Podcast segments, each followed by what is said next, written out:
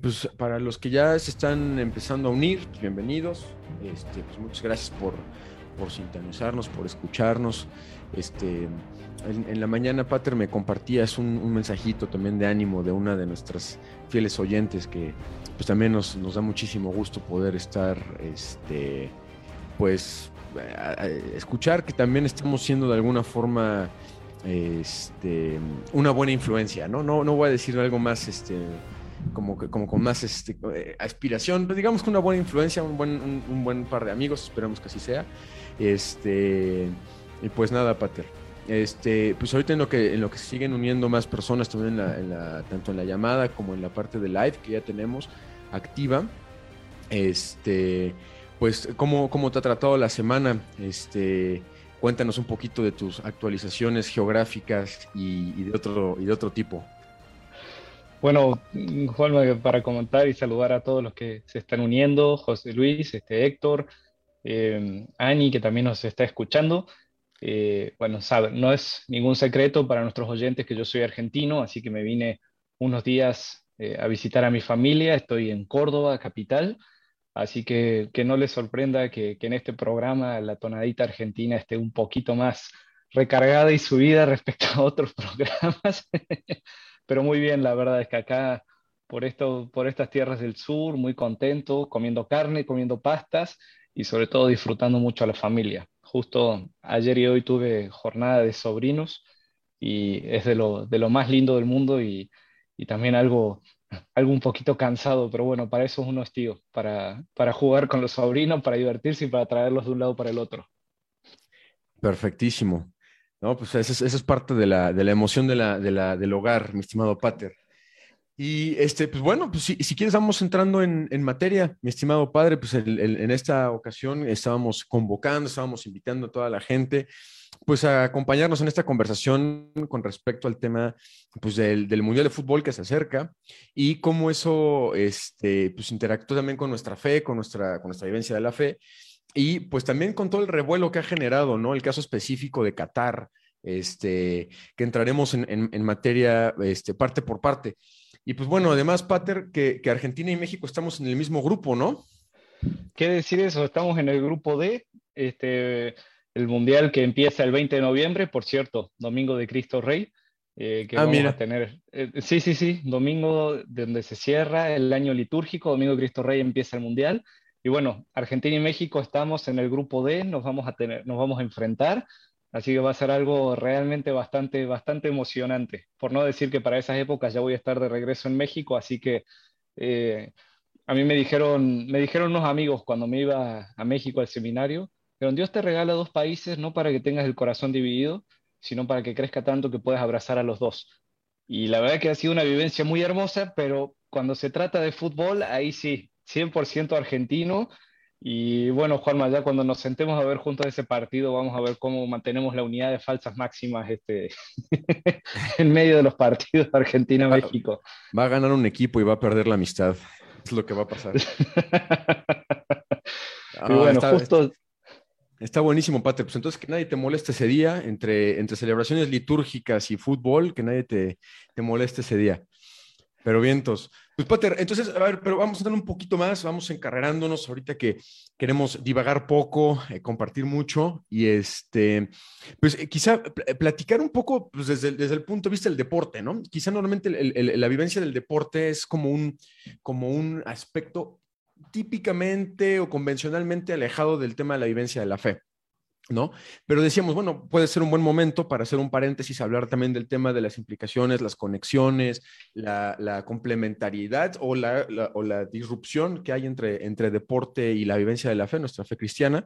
Y pues, Pater, pues las primeras reflexiones que tú nos quieras compartir al respecto, o sea, ¿qué tan, qué tan, eh, qué tan ligados, qué tan desligados pueden estar uno del otro? Bueno, para empezar, tenemos que partir del mismo principio que partimos todos los programas, que nosotros somos una unidad de cuerpo y alma. Ese es el primero. Y el segundo principio del cual vamos a partir, o parto siempre estas reflexiones, es que Cristo, que lo dio todo por nosotros, vino a redimir todas y cada una de nuestras dimensiones.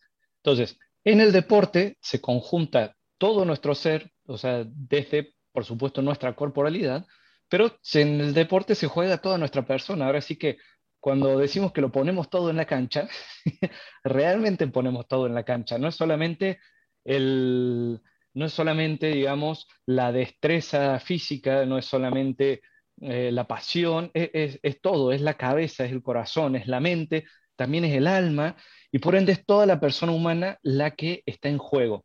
Eh, hay un documento que es precioso, que recomiendo mucho a los que nos están oyendo o están acá presentes en Zoom, que se llama Dar lo mejor de uno mismo. Y es un documento que sacó el Dicasterio para los laicos, la familia y la vida, que sobre la perspectiva cristiana del deporte y la persona humana. Y en ese documento, eh, la, verdad que está buenísimo y se lo recomiendo a, todos nuestros oyentes, eh, recalca ciertos aspectos del deporte que lo vuelve una cuestión integral, ¿no? O sea, a ver, ¿qué, implica el deporte en sí mismo? Y particularmente el fútbol que une pasiones. O sea, para empezar, el deporte implica el cuerpo humano en movimiento, o sea, está la cuestión corpórea. Segundo, el deporte tiene otra característica, es e, el deporte siempre es una actividad lúdica. Y esto puede sonar así como algo bueno, ¿y eso qué, qué quiere decir, no? Pero significa que el deporte eh, tiene un propósito en sí mismo, o sea, e, en, sí mismo el deporte no tiene otra finalidad que lo trascienda. Y eso es una cualidad humana, o sea, encontrar fines en sí mismos y entregarse a ellos.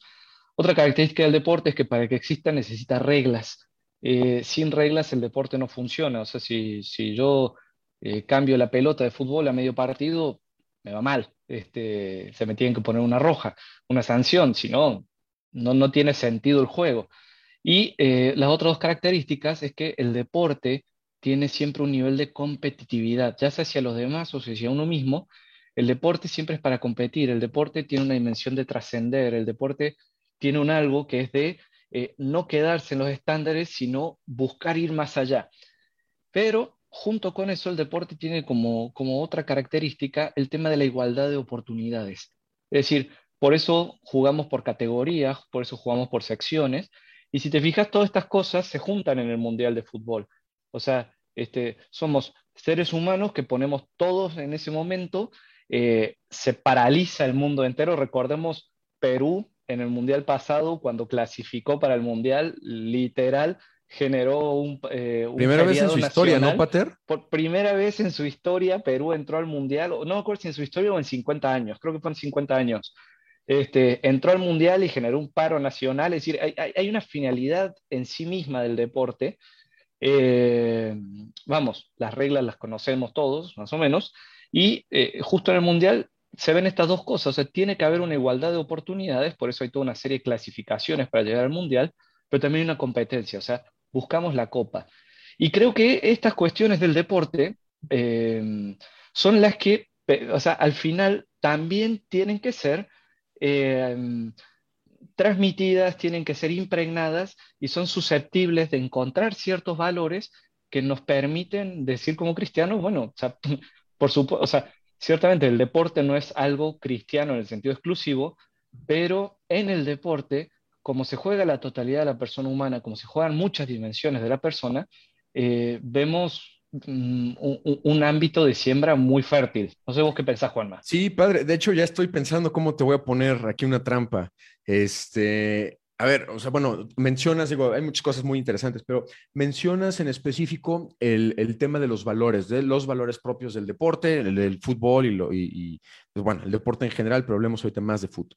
Em, ¿Qué hay, por ejemplo, porque también hay una crítica muy fuerte hacia el fútbol de que, por ejemplo, pues no, no, hay un, no es un deporte particularmente familiar para ver, ¿no? Los estadios, la violencia, este, en los casos, los argentinos no son ajenos a la violencia en los estadios, los mexicanos tampoco, hemos de hecho tenido eventos recientes tristemente trágicos, este, y en otras partes del mundo, no me acuerdo dónde fue recientemente, si alguien me puede recordar, pero pues, murieron, creo que en Indonesia, ¿no? Murieron eh, decenas de personas eh, por, un, por un problema ahí con la, con la policía dentro de un estadio. Entonces, pues, ¿qué valores, padre? O sea, o, es, es, algo intrínseco al, al, al, deporte, en ese caso concreto, el, el, fútbol, que sea conflictivo, sí, no, ¿dónde trazamos la línea? A ver, yo acá distinguiría, como siempre te hago con las preguntas difíciles, Juanma, voy a distinguir entre el deporte, el fútbol en sí mismo y todo lo que circunda el deporte. Entonces, en sí mismo, el deporte tiene unos valores que, y particularmente el fútbol, o sea, particularmente el fútbol, tiene unos valores de los que no se puede eh, despegar. Entonces, para empezar está todo el tema de la conexión, o sea, que en el deporte uno mete el cuerpo, uno mete el espíritu, uno mete todo y se concentra y está ahí y hay una integralidad, o sea, mm, decían los antiguos, men sana in corpore sano, de mente sana en cuerpo sano. Entonces, el mismo deporte, eh, como promueve, este, hay una promoción de la persona humana, es un bien. Y, eso ya en sí mismo es un valor, o sea, que, hay que verlo. Lo otro del deporte es que conjunta de un modo muy especial, muy único, la creatividad de lo que hay que hacer junto con la libertad y ciertas reglas. O sea, el deporte tiene que ser creativo. Es decir, en el deporte, eh, pensemos en Messi y en Mascherano, eh, o en Messi y en Di María. Eh, a ver, tiene que haber una Chicharito Hernández. Chicharito Hernández, sí, o, o, a ver, o, Memo Ochoa recibiendo un, un, balonazo, a ver que si le van a meter gol o no. Tiene que haber una creatividad, una espontaneidad que, que si no está se pierde el partido, digamos. es decir, el fútbol está abierto a una creatividad tremenda que eso también es parte, si lo vemos, del ser imagen y semejanza de Dios, la, capacidad creativa y no automática. Ahora, al mismo tiempo, se conjunta en el deportes eh, la necesidad de reglas con la libertad. Es decir, el que quiere jugar fútbol sabe que hay ciertas reglas para jugar, las acepta, pero esas reglas no limitan su libertad. Al contrario, la ayudan a llegar a una plenitud a la que no llegaría sin reglas. Pensemos simplemente, o sea, ¿qué pasaría en el fútbol sin un árbitro? Eh, que marcara las reglas, esos partidos son malos. Y justo me parece que los ejemplos que estás poniendo de violencia eh, es cuando las reglas de algún modo se rompen, aunque todavía no salto específico afuera de la cancha, o sea, todavía estoy hablando de valores, ahora te respondo bien. La otra cosa muy importante del deporte es el sacrificio. En el deporte, y este, a ver si que, como decimos argentinos, tienes que dejarlo todo en la cancha. Pero para ser un buen deportista, para ser un buen jugador de fútbol, tenés que entrenar, tenés que aceptar renuncias, tenés que llevar una dieta, eh, tenés que hacer sufrir un poco al cuerpo. Y esto es para tener un mejor rendimiento. Es decir, está patente la capacidad de sacrificio, la relación entre libertad y reglas, la apertura a la creatividad, eh, eh, y, este, la capacidad de entregarse por completo. Es decir, en sí mismo es un vehículo promotor de valores a los cuales no hay que cerrarse. Ahora, ¿qué pasa con lo que está en torno al deporte en sí mismo? Porque... Sí, exacto, los vicios que luego surgen por ahí. Exacto, ahora, esos vicios también hablan de algo bueno, porque los vicios necesitan agarrarse y prenderse de algo bueno para poder existir. ¿Qué es en torno a lo que hay de fútbol? Sí congrega multitudes, sí congrega familias. Eh, y te lo voy a, mira, te lo voy a comentar con la experiencia que yo tuve yendo por primera vez al Estadio Azteca. Es una cuestión monumental. Me invitaron a una final Cruz Azul América. Para los que nos están escuchando y son de México, soy Cruz Azulino de corazón. Se lo debo a la persona que me invitó a ¿Ah, la cancha esa vez. Sí, sí, sí, sí, totalmente. De, de, Argentina soy de Talleres y de River, y de México, bueno, le, le voy al Cruz Azul. Eh, Ahora, ¿qué noté? O sea que eh, en ese partido, en el lugar donde estaba sentado, había mucha gente del Cruz Azul y mucha gente del América. Y gracias a Dios, en ese partido no, no se pelearon, pero al revés, o sea, eso era lo que me hubiera esperado, sino que había un ambiente muy familiar. Y en general, eh, voy a hablar particularmente del equipo del Cruz Azul, eh, la afición que le va al Cruz Azul, noté que una afición muy familiar, porque no estaban ahí porque habían visto al Cruz Azul ganar, para los que están fuera de contexto y nos escuchan desde otras partes que no sea México, el Cruz Azul estuvo alrededor de 20 años sin levantar la copa y eh, entonces muchos de los que iban al Cruz Azul no, habían, no lo habían visto ganar nunca en su vida. Iban al Cruz Azul porque era una tradición familiar. Y lo mismo pasa acá en Argentina, o sea, llega el fútbol y desde el abuelito hasta el nieto nos sentamos juntos a ver el partido de fútbol. Entonces, eh, cosas positivas del fútbol. Congrega, une y genera lazos. Ahora, la violencia que se genera, la desproporción y el odio, yo no lo atribuiría al deporte en sí mismo. Es también la herida del pecado original y podemos decir estructuras de pecado que se forman en torno al deporte, pero son estructuras de pecado que se apencan, que se unen a algo que en sí mismo es bueno y en sí mismo es promotor. O lo voy a poner de otra manera. Eh, para que haya violencia multitudinaria tiene que haber multitudes. para que haya familias que se peleen en la mesa, por el fútbol tiene que haber familias. Entonces, no es que el fútbol en sí mismo propague desunión, es que el fútbol es un, así como es un vehículo promotor de valores, eh, también es susceptible de ser herido por el, pecado humano. Y ahí es donde generan las violencias, las divisiones, los insultos, etcétera, etcétera, ¿no? No sé si me, me expliqué. Es una forma muy política de decir, hay gente que no tiene escrúpulos, que no tiene respeto, que no tiene este, nada más que, más que vicio y ganas de, pelear, ¿no? Pero sí, eh, lo coincido. Y creo que esto es, fíjate que, ponías el tema de las reglas, la disciplina, el sacrificio, y eh, yo he escuchado en más de una prédica cómo ponen al, al deporte como ejemplo. Este, justo por estas características y mucho de la vida moral también, o sea, como que es muy, muy específico cuando dicen, ¿en qué, puedo comparar la vida moral, o sea, una, una, sana moralidad cristiana? Lo hacen con respecto al, deporte. Lo he escuchado, por ejemplo, con respecto al béisbol, ahorita estamos hablando del fútbol, que efectivamente tiene que haber unas reglas que permiten una convivencia que nos lleva a todos hacia un fin, ¿no? Quizás este es un fin relativamente más superficial o un fin un poco inferior, que pues es anotar, que es este hacer, hacer goles, ¿no? En el caso específico del fútbol. Y pues bueno, hasta aquí, pues todo, todo, todo te lo, te lo compro. De hecho, ah, bueno, ahorita te va a hacer el comentario. Seguramente, este, tú como sí conoces la Sagrada Escritura, o lo tienes ahí a la mano, o te acuerdas bien, y si no, pues ya te estoy exhibiendo aquí en vivo. Este, eh, ves que San Pablo en una de sus cartas menciona que seamos atletas por el reino de los cielos, ¿no? Que ya desde su época estaban los atletas en, en, en Grecia este, a ver, padre, ahora sí, ilústranos un poquito más, porque yo, que yo soy ignorante por, por derecho, no, no es cierto, ya hemos hablado de la ignorancia culpable, pero este, que no me sé la cita completa. Este, ¿Qué es lo que nos indica San Pablo al respecto antes de clavarnos ya a lo que es Qatar? bueno, Juanma, eh, qué bueno, gracias a Dios estamos en la liturgia leyendo la carta a los filipenses, así que por eso lo tengo presente. En la carta a los filipenses, San Pablo le exhorta eh, básicamente que sean fieles a Cristo, que se entreguen a Él, que se den. Y es una carta muy eclesiológica en donde habla, eh, donde pone muchos ejemplos de cómo hay que permanecer unidos, de cómo hay que entregarse por el reino de los cielos, etc. Ahora, eh, en una parte San Pablo justo pone de ejemplo los Juegos Olímpicos, no los Juegos Olímpicos modernos, que esos ya tienen su historia en la Edad Moderna, a finales del siglo, en siglo XIX me parece, pero los Juegos Olímpicos originales, los de Grecia, y les dice, eh, los exhorta, les dice, así como los corredores em, moderan su cuerpo y, le hacen penitencia para poder llegar a la meta y recibir una corona de laureles, nosotros también eh, trabajemos sobre nuestros cuerpos y esforcémonos para lograr la corona merecida, una corona que no perece la corona de la victoria final, la corona del reino de Dios.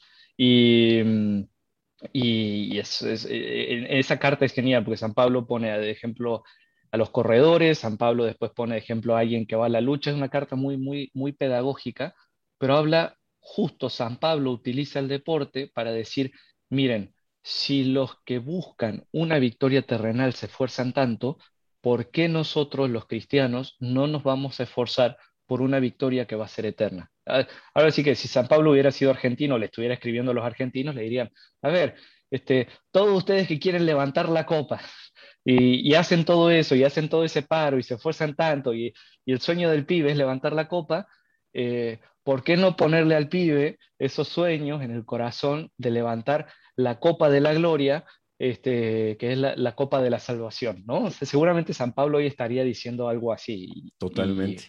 Y, con lo cual, eso nos permite decir, el deporte se termina convirtiendo en un reflejo de lo que debería ser la vida cristiana. Totalmente. Y este, bueno, de hecho, ahorita nada más comento, ahorita estamos en vivo, si nos están escuchando fuera del de, aire, digamos en vivo, este, y alguien de los que nos están escuchando quiere hacer un comentario, quiere hacer alguna pregunta, algo que podamos ir abordando sobre, sobre el episodio al final, pues con todo gusto podemos darnos un espacio para, para algunos temas, comentarios este, que, que puedan ir dejando. Y bueno, una vez dicho eso, te iba a comentar, padre, no sé si te lo, ya te lo había confesado en algún momento, pero yo cuando, cuando estaba en mis, en mis épocas juveniles, uno de los motivos que, me atraían a, digo, nunca entré al seminario, pero que me atraían a querer este, probar, particularmente con los Cruzados de Cristo Rey, en la comunidad, en la sociedad de vida apostólica a la que perteneces, era que también eran muy deportistas, entre muchas otras virtudes, pero deportistas. Y a mí eso me llamaba muchísimo la atención, pero muchísimo, ¿no? Este, eh, también el cuerpo refleja la virtud o el vicio. Y me parecía que eran personas que se les veía la virtud hasta en el cuerpo. Entonces eso, eso me llamaba mucho la atención. Pero bueno, quizá puede ser algo que, profundicemos después. Pero pues vámonos a algo un poco más polémico, Pater. Todavía más polémico que ponerte a prueba con tu, conocimiento de las cartas de San Pablo. Em, este, el tema de Qatar ahorita ha, surgido muchísimo este tema que, bueno, independientemente del tema que se sospecha de temas de corrupción, que la FIFA, pues digamos que no es particularmente eh, una institución que, que, tenga mucho ejemplo de, bondad y virtud, eh, podemos saber, no, no, sabemos si todo lo que se rumora es verdadero o no, pero... Eh, independientemente del tema del dinero y los intereses que pueda haber de ese tipo, causa mucho revuelo, sobre todo en muchos fanáticos, del fútbol que dicen, oye, pues sí, Qatar está muy bien, pero pues a qué voy a un, a un, este, a un mundial, a un país donde no puedo beber alcohol, donde no me puedo vestir como quiera, donde no puedo, este, bueno, no es, no es mi caso afortunadamente, pero la gente que dice, oye, pues quiero ir con mi pareja que es del mismo sexo, este, hay, hay muchísimo revuelo, ¿no? Eh, y hablábamos de esto que es exterior al deporte en sí mismo. ¿Tú cómo lo has visto, padre? ¿Qué, reflexiones te, han surgido? Eh, no sé si quieres agarrar uno en específico de, estas líneas, porque hay muchas cosas que son prohibitivas y que pues para, muchos de nosotros contemporáneos ya nos suenan extrañas, incluso aún siendo católicos comprometidos y demás, ¿no? Claro. Bueno, a ver, a mí me gustaría enfocarme en dos puntos, Juanma, particularmente. Eh, a ver, primero de Qatar en sí mismo y a partir de ahí eh, me ubico. A ver, Qatar, bueno, oficialmente el Estado de Qatar, ¿no? Está este, en la península arábica, ¿no? Y, eh, a ver, su máximo, su, máxima fuente de ingresos es el gas. O sea, antes de eso se caracterizaba, me parece que por el comercio de perlas, etcétera, etcétera. Este, pero eh, sus reservas de gas natural le ha hecho enriquecer de un modo exponencial en, las últimas décadas. Y este, la mayoría, eh, no, ni siquiera se puede hablar de mayoría, o sea, directamente la, casi prácticamente la totalidad de la población eh, practica el Islam. Eh, sobre qué variantes y todo eso ahora no, no vamos a entrar, es algo que, que, que, escapa de mi preparación en este momento, pero practica el Islam. Y además, este, pues para nosotros, para Occidente, tenemos que recordar que no tienen una forma de gobierno democrática, precisamente hablando, ¿no?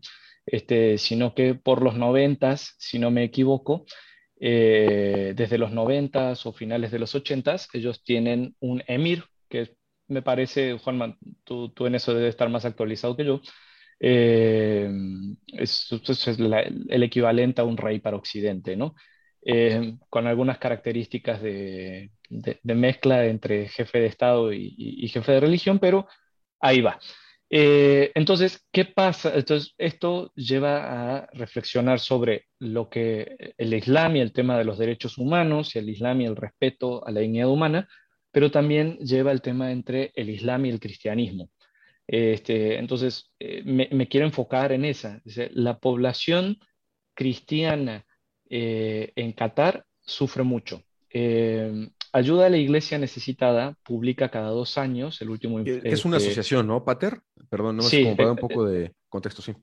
Sí, exacto. Eh, ayuda a la Iglesia Necesitada es una asociación oficial de la Iglesia que ayuda a los cristianos en el mundo y también lleva un recuento y sobre los cristianos perseguidos. De hecho, se hace em, cada dos años, publican un informe sobre los cristianos perseguidos. El último informe se publicó en el 2021 y eh, ahí habla un poco de los cristianos eh, de Qatar, de cómo están, de, eh, su situación, etc.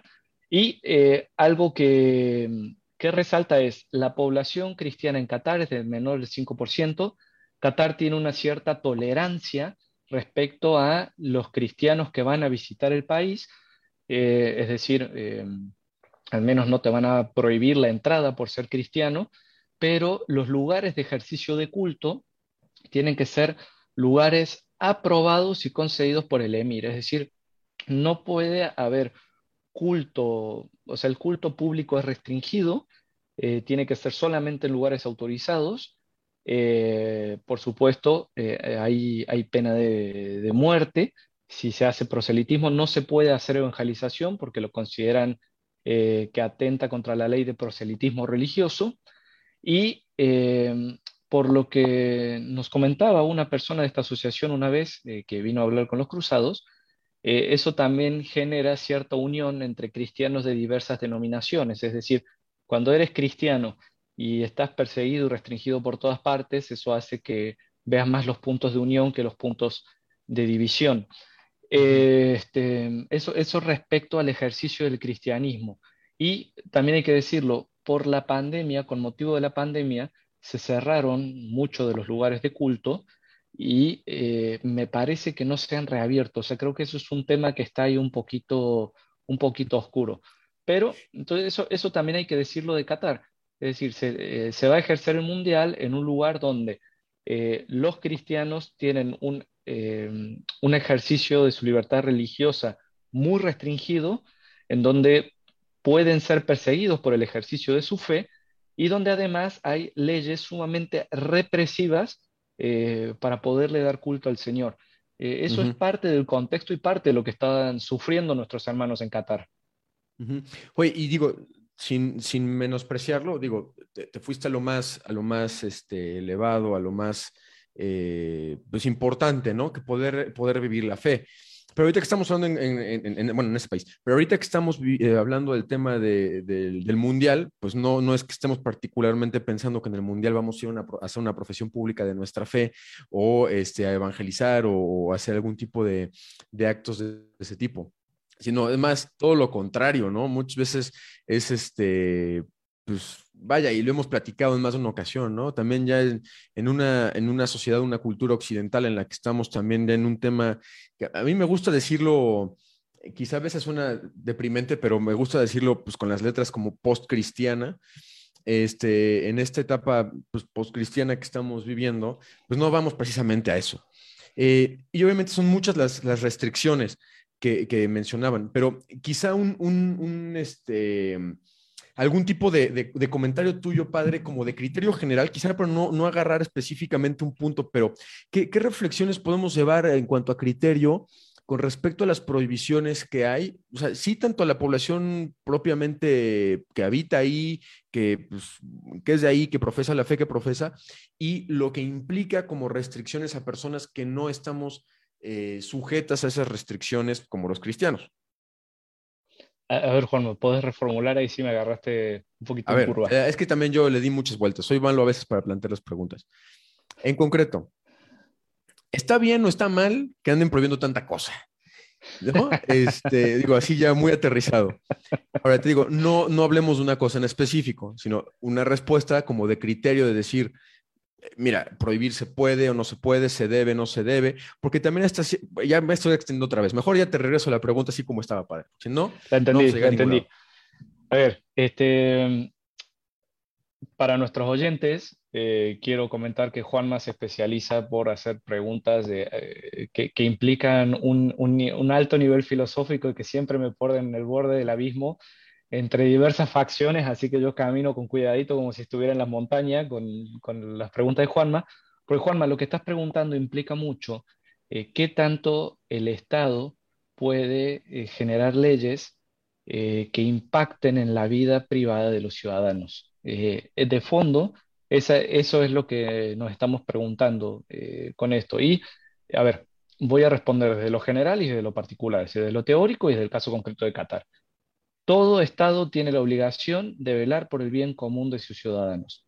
Entonces, el velar por el bien común de los ciudadanos tiene una dimensión pública, tiene una dimensión social, este, que le toca garantizar al Estado, pero el bien común de los ciudadanos también implica el compromiso de cada uno de los ciudadanos para que ese bien común se dé.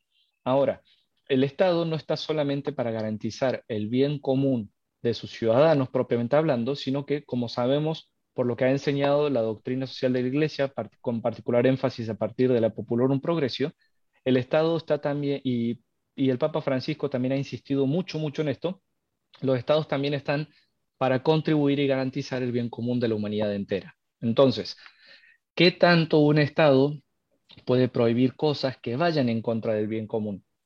Eh, yo diría, pues de suyo, eh, está en su derecho. Eh, es decir, en temas generales, ¿no? O sea, después vamos a ir viendo las particularidades, porque como es política, depende de la prudencia y la prudencia depende de las circunstancias. Pero, de modo general, un Estado tiene que proteger a sus ciudadanos de aquello que atenta contra el bien común.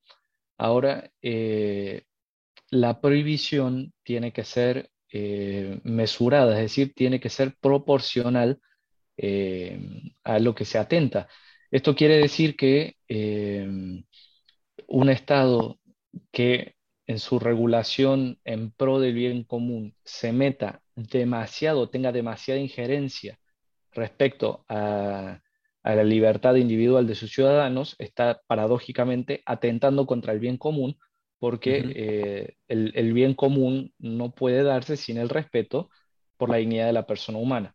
Ahora, todo aquello que el Estado haga para promover la dignidad de la persona humana es bienvenido, en ese sentido, porque contribuye al bien común. Eh, este, eso de modo general. Entonces decimos, bueno, es que vamos a llegar a un país en donde eh, prohíben las borracheras en, la en las calles, prohíben la promiscuidad, prohíben todo eso. a ver, para el turista que va circunstancialmente, eh, uno dice, bueno, gracias, o sea, te está quitando un montón de ocasiones de pecado. A lo mejor ya en tu corazón vas queriéndolo hacer. Bueno, qué mal. Eh, pero Digo que tienes expectativas muy altas de, los fans. este, pero bueno, o sea, al menos, este, eh, o sea, vamos a decir, está en su derecho y quita ocasión. Los modos en los que lo realiza, o si es correcto o no, o si eso conviene más que esté en la carga del ciudadano respecto al Estado, me parece que ya es un tema más complejo y que podemos dedicarle un episodio completito solamente a ese tema, pero con esto espero haber respondido al menos en lo general. Sí, sí, este, justo, porque si nos, si nos vamos a, a, cada cosa específica, pues bueno, sí va a ser un, un, tema importante. Y padre, antes, antes de, pasar al, a los comentarios o algunas cosas que nos han ido compartiendo, por aquí estoy viendo un, comentario en Facebook, este, por aquí en los que nos están sintonizando en, en, vivo a través de Zoom, todavía no se han animado, pero pues vamos a, a, tomar uno que otro comentario, pregunta pues para, para el cierre. Pero antes de llegar a eso, este eh, no, sé muy bien cómo plantearla. Entonces, si la vuelvo a plantear mal, me vuelves a decir y la volvemos a simplificar. Em, eh, mucho el comentario es, a ver, entonces, pues Qatar es un estado represivo, es una dictadura, es una, una forma, pues sí, de controlar a la población que, a la que nosotros, mundo occidental avanzado, este, poscristiano, pues ya no, no, estamos, no, no, estamos dispuestos a tolerar, ¿no? Y entonces ahorita hay muchos jugadores que van a jugar con un brazalete de arco iris y que no sé qué. Pero a ver, eh, o sea, este, estas sociedades avanzadas occidentales están, están, no sé si estamos, tal vez, tal vez no estamos en esa situación de decir que somos avanzados, pero están en estas, en estas condiciones o, estamos completamente ajenos a gobiernos que de alguna manera tiranicen contra nosotros, contra los valores y lo que busca el bien común? Este, a ver, mm, si entendí bien y, si no me perdí bien la pregunta, porque mi mente, mi mente dispersa. A ver, yo creo que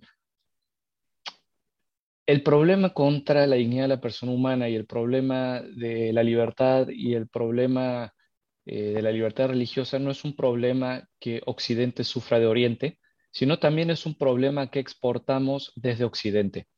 Eh, particularmente, eh, vamos a hablar de esto que mencionaste de, las cuestiones LGTB, eh, LGBT más. Este, a ver, Bélgica, Francia, Países Bajos, Dinamarca, Alemania, Suiza, Gales, entre otros, son países que van a utilizar un brazalete con la bandera LGBT este, en el Mundial.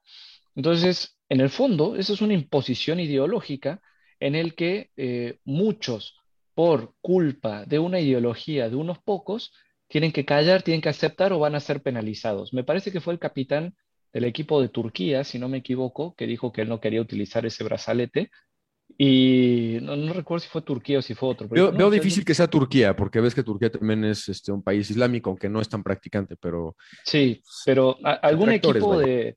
Algún equipo, este, eh, el capitán de algún equipo dijo, yo no voy a utilizar este brazalete, y dijeron, está bien, vas a seguir siendo jugador de fútbol, pero sabes que ya no vas a ser el capitán del equipo.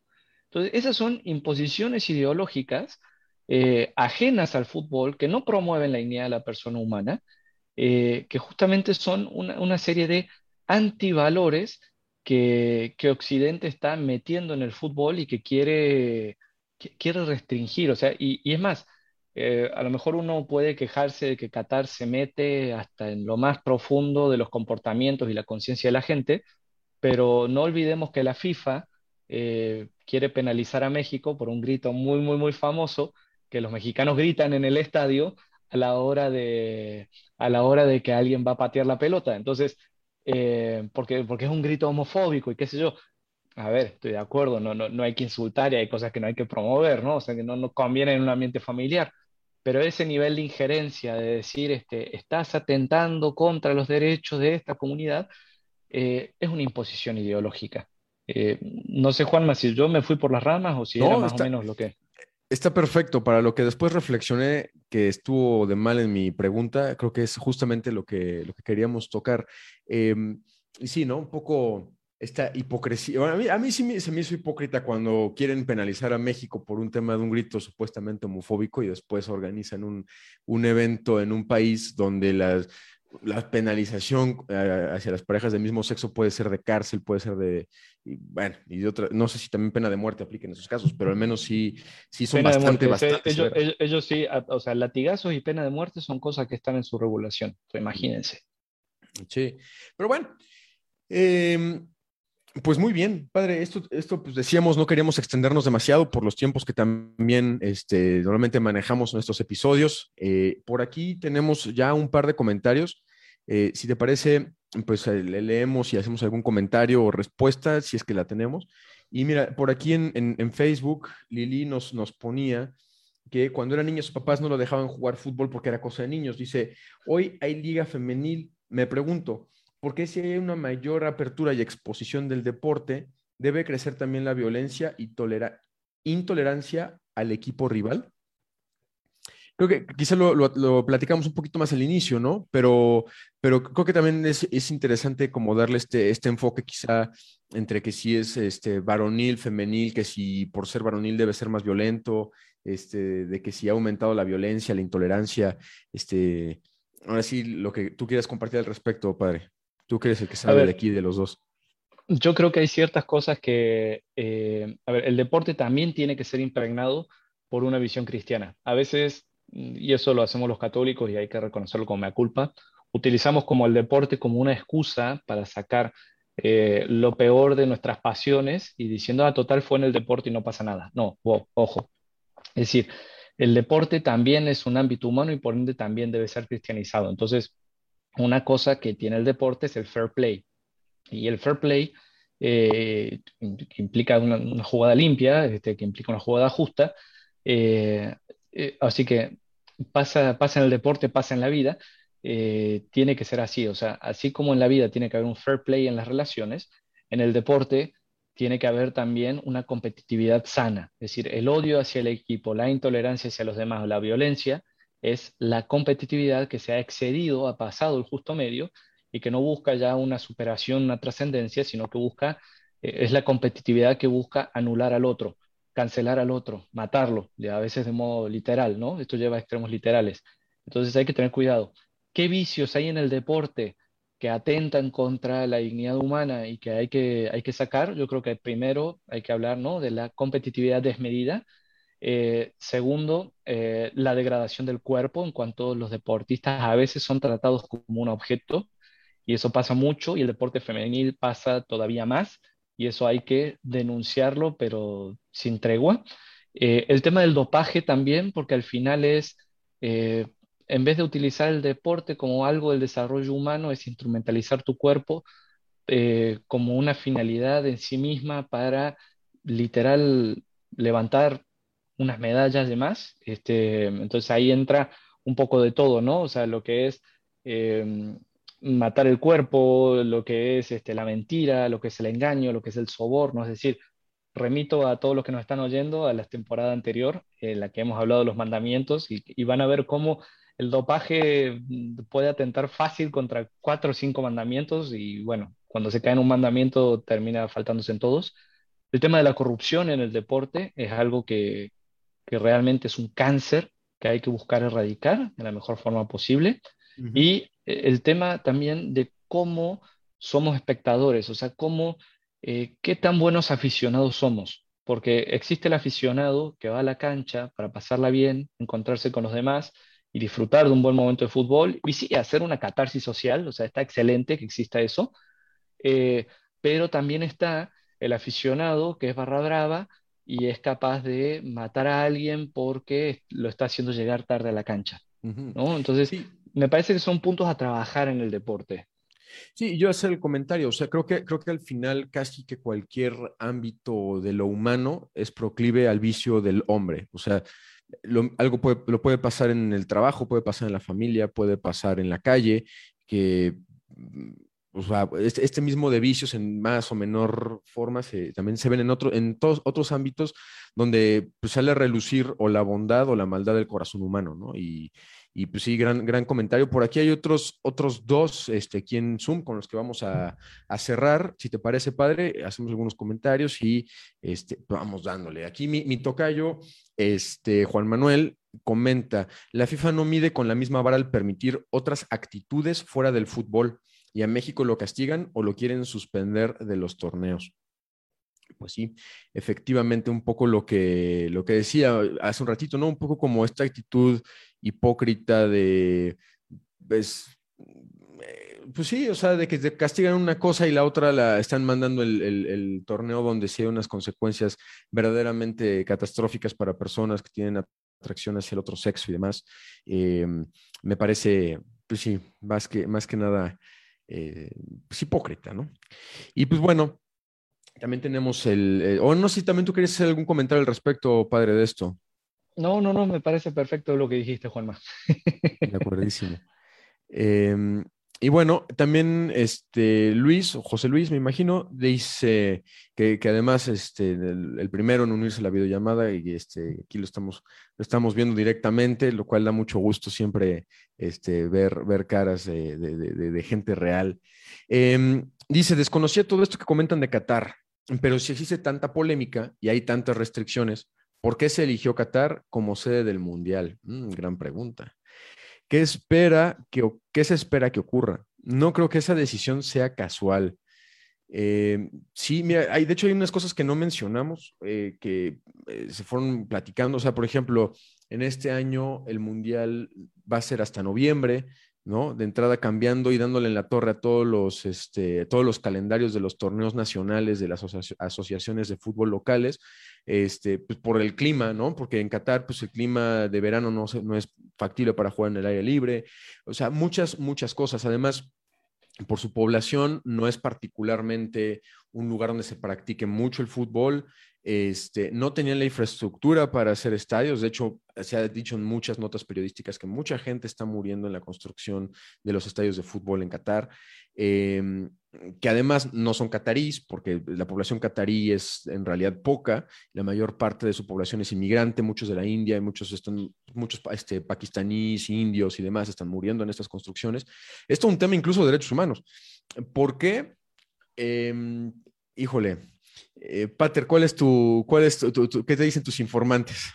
No, no, no, hay, hay cosas que, que escapan ya mis conocimientos técnicos de fútbol. Para otras cosas sí, para esto yo me, me, declaro completamente ignorante. Este, voy a investigarlo, este, José Luis, pero no, no, esto, este, esto escapa a mi, mi área. A mí, a mí, no me gusta hacer juicios temerarios, pero, o sea, todo, todo esto, pues, los comentarios que hace la mayor parte de la gente, la gente que sí sabe de fútbol, la gente que sí sabe de la FIFA, la gente dice, aquí hay un tema de mucha corrupción, o sea, aquí hay un tema de, eh, pues, o, qué otra cosa podríamos pensar, ¿no? O por qué con este ímpetu tan fuerte de hacerlo con todas estas eh, condiciones adversas a que se haga el, propio torneo. Muchos apuntan a que, a que pues, por un tema de corrupción. pues veremos, ojalá que si hay algo malo que salga a la luz y que pues, pueda ser de alguna forma subsanado, ¿no? Pero algo que sí es un hecho que no es ajeno es que la FIFA es muy afecta al dinero y pues bueno, pues por ahí debe, debe haber algo, estimado José Luis. Este, por aquí también tenemos algunos comentarios. Ya, ya nos excedimos mucho del tiempo, padre, que tú me habías dicho este, que, hay que hay que irnos directo. El, pero bueno, no sé, todavía este, nos echamos un último, ¿te parece, padre? Me parece excelente, sí, sí, digo, vale, para apreciar que se hayan quedado con nosotros todo este tiempo. Sí, claro, ¿no? Y, este, te comento, tenemos aquí el público que vemos más de primera mano en Zoom, también este, la gente que nos ha estado acompañando en, Facebook, les agradecemos también mucho su tiempo. Em, dice por acá, y ahora sí que los primeros que fueron comentando, entonces lo que vamos a tomar como último es de Felipe Galindo. Dice, gracias por la invitación. ¿Con qué ojos ver esta justa deportiva justo frente a toda esta polémica que se ha generado por un pensamiento totalmente anticristiano. Felicidades por este ejercicio de comunicación. Nos dejan muy buenas reflexiones frente a un deporte como espectáculo. Deja mucho que decir. Entonces, pues hay un tema, pues que pensar como cristianos ante un tema en una tierra tan anticristiana, en un contexto anticristiano, y este, pues un espectáculo que también puede llegar a, traer cosas eh, viciadas, ¿no? Eh, padre, alguna cosa, ya hablé mucho hace rato, entonces alguna, algo que te despierte este comentario. A ver, yo pienso esto. En primer lugar, eh, hay que disfrutar del deporte. O sea, el deporte es un área, digamos, básica, esencial del desarrollo humano entonces, eh, aprovecharlo, gustarlo, el que le guste el fútbol, que vaya, lo disfrute, lo grite eh, y, que sea feliz, ¿no? O sea, e, eso tiene que estar. Eh, ahora, haría este llamado, ya que sabemos que es en Qatar y ya que sabemos que hay cristianos perseguidos, ¿por qué no elevar una oración por ellos? O sea, si le vamos a dedicar cierto tiempo al disfrute y al goce del deporte, con todo lo bueno que trae, ¿por qué no dedicarle un tiempo a ejercer una obra de misericordia, que es el rezar por los cristianos perseguidos, eh, y dedicarle un tiempo proporcional a lo que le dedicamos a nuestro ocio y a nuestra diversión? Me parece que es algo de justicia y algo que, además de hacernos bien a nuestra alma, este, nos va a hacer, o sea, bien al cuerpo, perdón, este, y a los afectos, nos va a hacer también bien al alma. Eh, en segundo lugar, si de casualidad alguno de nuestros oyentes va a ir a Qatar, eh, Invite. Eh, uno, uno nunca sabe, además de invitar, eh, uno nunca sabe a quién, a quién le llegan nuestros programas. que por cierto, muchas gracias. en Spotify ya hemos pasado los, los 2000 escuchas, este, lo cual les agradecemos. Gracias por la promoción, gracias este, por el apoyo que, que nos han dado para llegar hasta donde hemos estado. Este es el capítulo número 54. Pero bueno, si esto llega a alguien que vaya a ir a Qatar, también hay que decirle ¿por qué no hacer una obra de misericordia este, material con los cristianos perseguidos? Es decir, está particularmente ayuda a la iglesia necesitada, ayuda a la iglesia necesitada, recibe y vive de donativos y realmente le hace llegar eh, estos donativos a, a, cristianos perseguidos, a cristianos en diversas necesidades. Entonces, les hago esta propuesta. Si tú que vas a ir al mundial estás dispuesto a ir a Qatar a ver un mundial con la inversión que eso supone, eh, ¿por qué no te planteas hacer un donativo a eh, los cristianos necesitados, a los cristianos perseguidos por medio de esta asociación, que es ayuda a la iglesia necesitada? Me parece algo de justicia, me parece algo de caridad y me parece algo que, se puede hacer, o sea, algo que es realizable. Y, bueno, del mismo modo a los que no vamos al mundial, pero, pero, estamos acá, también podemos, eh, nunca tenemos que olvidarnos, ¿no? Del necesitado, o sea, todo lo que implica invitar a los amigos a ver un partido de fútbol, eh, la inversión extra que eso requiere también es algo que nos puede hacer mover el corazón para decir, bueno, a ver, yo tengo todo esto, le estoy agradecido con Dios, ¿por qué no preocuparme de los que no tienen y no pueden vivirlo como yo? Y ahí hacer una obra de misericordia, no solamente espiritual, sino también material que le hace así bien al espíritu. Efectivamente. Y pues con esto llegamos al fin de este, de este episodio en vivo. Les agradecemos de nuevo a todos que nos hayan acompañado.